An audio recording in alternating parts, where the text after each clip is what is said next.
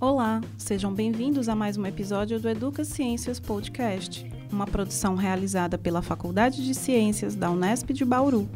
Eu sou Aline Lisboa, professora da Unesp, pesquisadora na área de mídia e tecnologia e estarei na companhia de vocês até o fim deste episódio.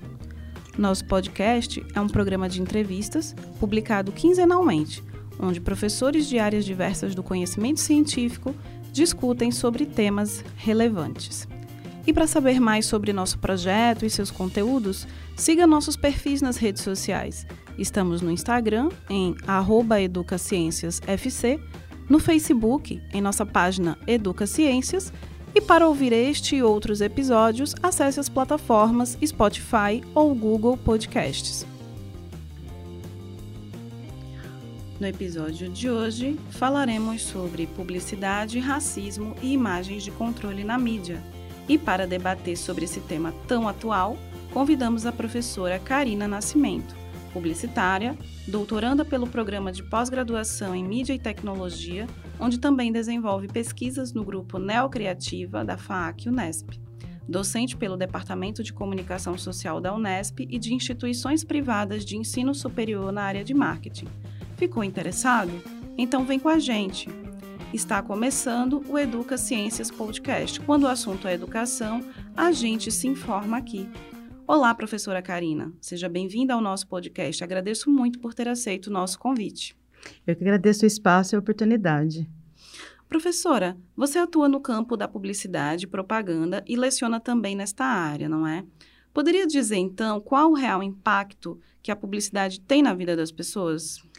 Olha, é, eu diria que a publicidade ela tem um impacto muito profundo em toda a estrutura, né? Mas é engraçado que quando a gente fala de publicidade, o conceito técnico de publicidade, as pessoas têm um pouco até dificuldade para entender. Hoje já nem tanto, porque a gente tem o advento aí das mídias sociais, mas eu lembro que no passado, quando eu estudava, era muito difícil falar com a minha família, o que, que eu fazia, etc.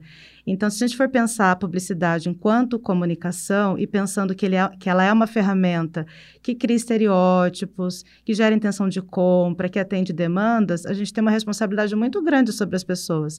Então, por isso que é muito é, importante, inclusive nos cursos de graduação, que a gente também apresente ao aluno uma, uma noção do ambiente externo que ele está trabalhando, né? Para a gente não cair em algumas armadilhas como algumas marcas acabam caindo. Então, é, ela é extremamente importante, ela é antiga, se a gente for pensar por volta do século XIX, por exemplo, é, faziam-se anúncios terríveis, perversos sobre escravizados, como se fossem produtos, vendendo eles como características de produto mesmo.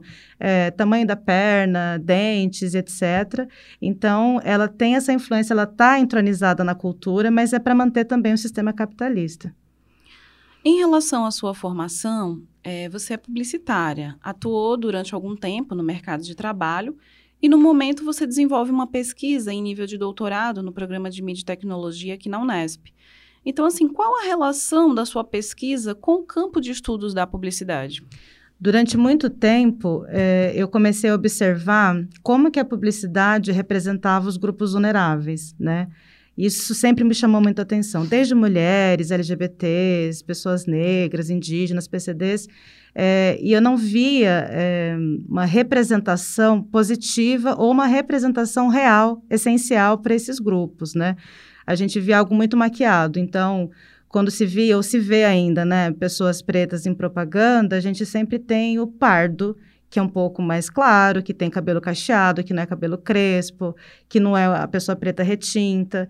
É, pessoas gordas também têm um estereótipo totalmente equivocado, a representação, quero dizer, né?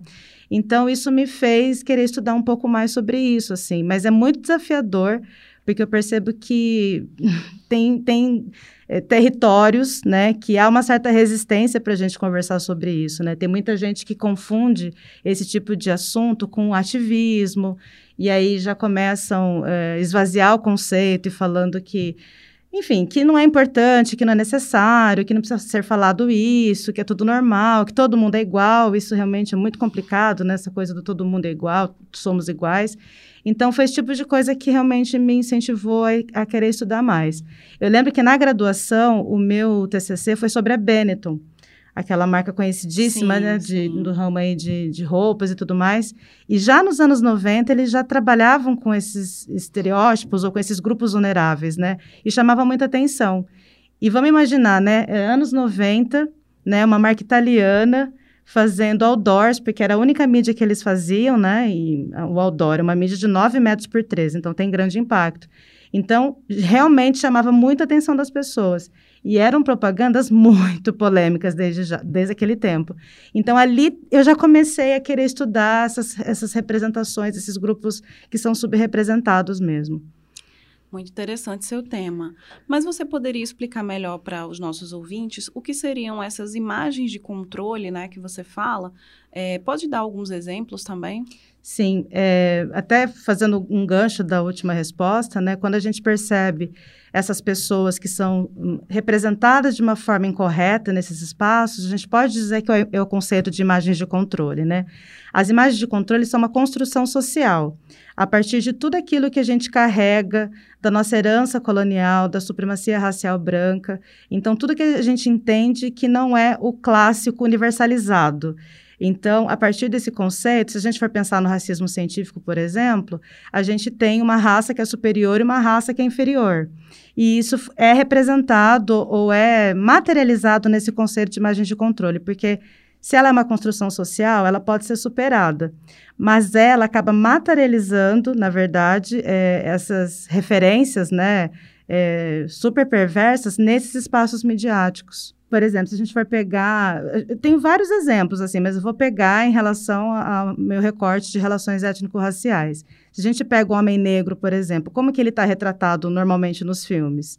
Ou ele é bandido, criminoso, é, não só no, nos filmes, mas em alguns espaços ele é visto como estuprador, como monstro, né? E até faço aqui um, um, um confite, um apelo, para até entender melhor um pouco dessa construção do homem negro com esse estereótipo, com essa imagem de controle, o documentário A 13ª Emenda. Ela fala exatamente como as coisas se construíram a partir da supremacia racial branca e como que isso influenciou, inclusive, a formação cultural de identidade nacional dos Estados Unidos. E lá acontece, lá acontece dessa forma, mas aqui também a gente tem o, o mito da democracia racial que, de alguma forma, tenta minimizar essas opressões. Isso do homem negro, mas quando a gente fala da mulher negra, também tem.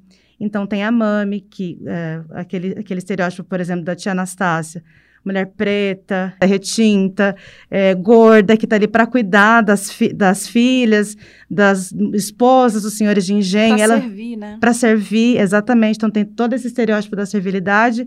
E quando a mulher negra é hipersexualizada. Então, quando a gente tem o termo mulata, que é super equivocado, durante muito tempo, acho que até hoje, se profissionalizou isso, né? Então, existe uma profissão chamada mulata. Então, isso é tudo muito sério. Recentemente, eu fiz uma pesquisa sobre racismo algorítmico.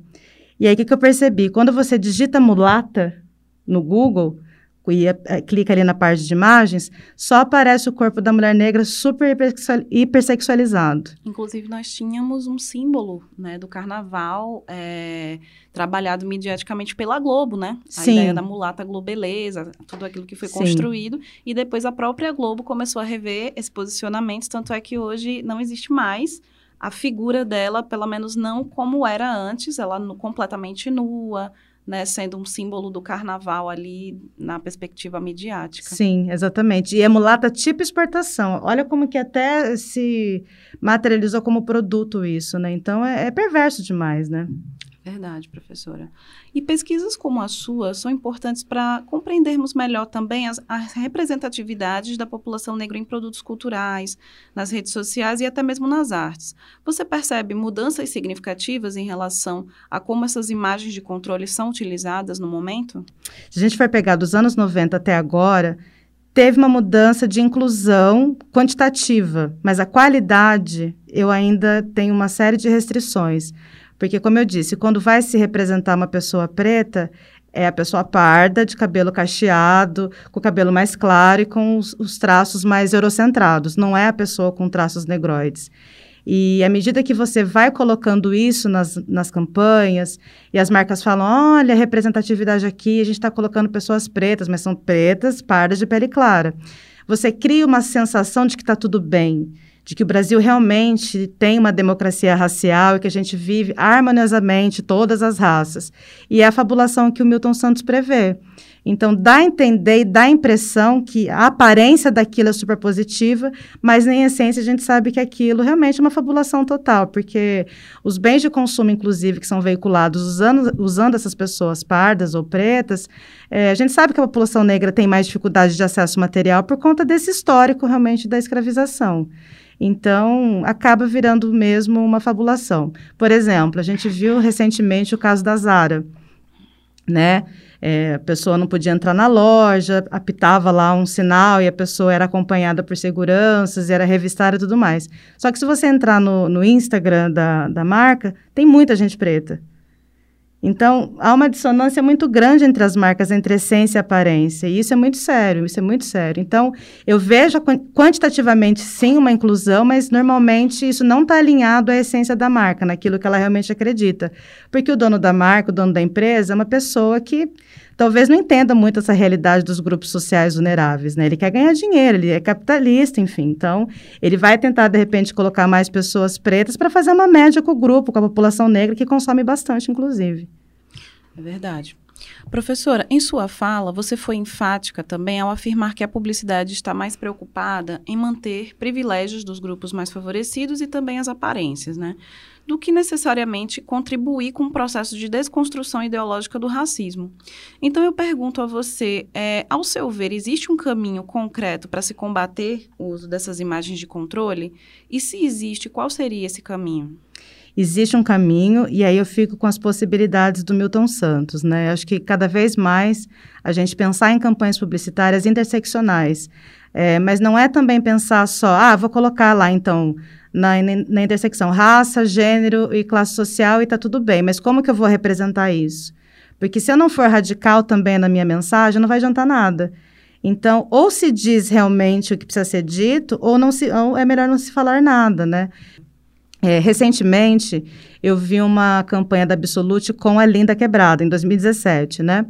E lá, é, a maneira como eles, como a, a, marca, né, trabalha ou traz a representação da, da, das travestis e mulheres trans, é muito na essência, realmente. É tudo aquilo que a sociedade tem medo de perguntar, ou de saber, ou de conhecer realmente. E então, até se vocês depois quiserem entrar na, no site da Absolute, ou mesmo no YouTube, tá lá o vídeo, assim. E foi engraçado que eu passei esse vídeo aqui para a turma do design da Unesp, que eu sou professora bolsista aqui também. E eles acharam muito interessante a maneira como eles trabalharam realmente a temática, o storytelling, que foi bem na radicalidade. E quando a gente fala de radicalidade, não é assim, nossa, vou quebrar tudo. Não. É realmente você entender a essência de como funciona aquele grupo. Então, isso vale para LGBTQIA, vale para pessoas pretas, população negra, para mulheres, para PCDs e tudo. Então, pensar em campanhas interseccionais, mas que tenham um nível assim é, importante de radicalidade no conteúdo. Professora Karina, muito obrigada pelos conteúdos que você trouxe hoje. Gostaria de acrescentar mais alguma coisa? Caso alguém tenha alguma dúvida, como é que pode fazer para entrar em contato contigo? Tem meu Instagram, que é arroba carinascimento, underline, e estou à disposição, né? Sugestões de livros, né? Que agora no doutorado a gente lê bastante também, né? Sim, Mas tem algumas autoras que eu leio muito, que é a Bell Hooks, é, o Atilen Bembe, autor, o próprio Milton Santos, que eu estou lendo agora também, o Tarcísio Silva, que eu estou lendo um pouco sobre racismo algorítmico, eu acho que ele é o primeiro autor que escreve sobre racismo algorítmico, é que recentemente Qual eu acabei... Qual o nome do autor? Só Tarcísio Silva. Tarcísio Silva. É. É, então, eu também agora estou publicando um pouco do impacto das imagens de controle como manutenção do racismo algorítmico, então também estou estudando essa outra etapa. Então, tem, tem bastante coisa legal, Sueli Carneiro, Lélia Gonzalez, então, acho até importante incentivar a autores pretos, né? A gente lê uhum. autores pretos, porque normalmente no espaço acadêmico a gente não tem acesso a esses autores, né? A gente sempre fica com os autores do norte global, então fica também aí a dica para a gente poder ler mais e conhecer mais os autores pretos, porque tem muita coisa bacana sendo produzida. Neste episódio, contamos com a apresentação e roteirização de Aline Lisboa, produção e edição de Giovanna Nolasco. Muito obrigada e até a próxima. Você ouviu o Educa Ciências Podcast. Quando o assunto é educação, a gente se informa aqui. Espero vocês no próximo episódio. Até lá!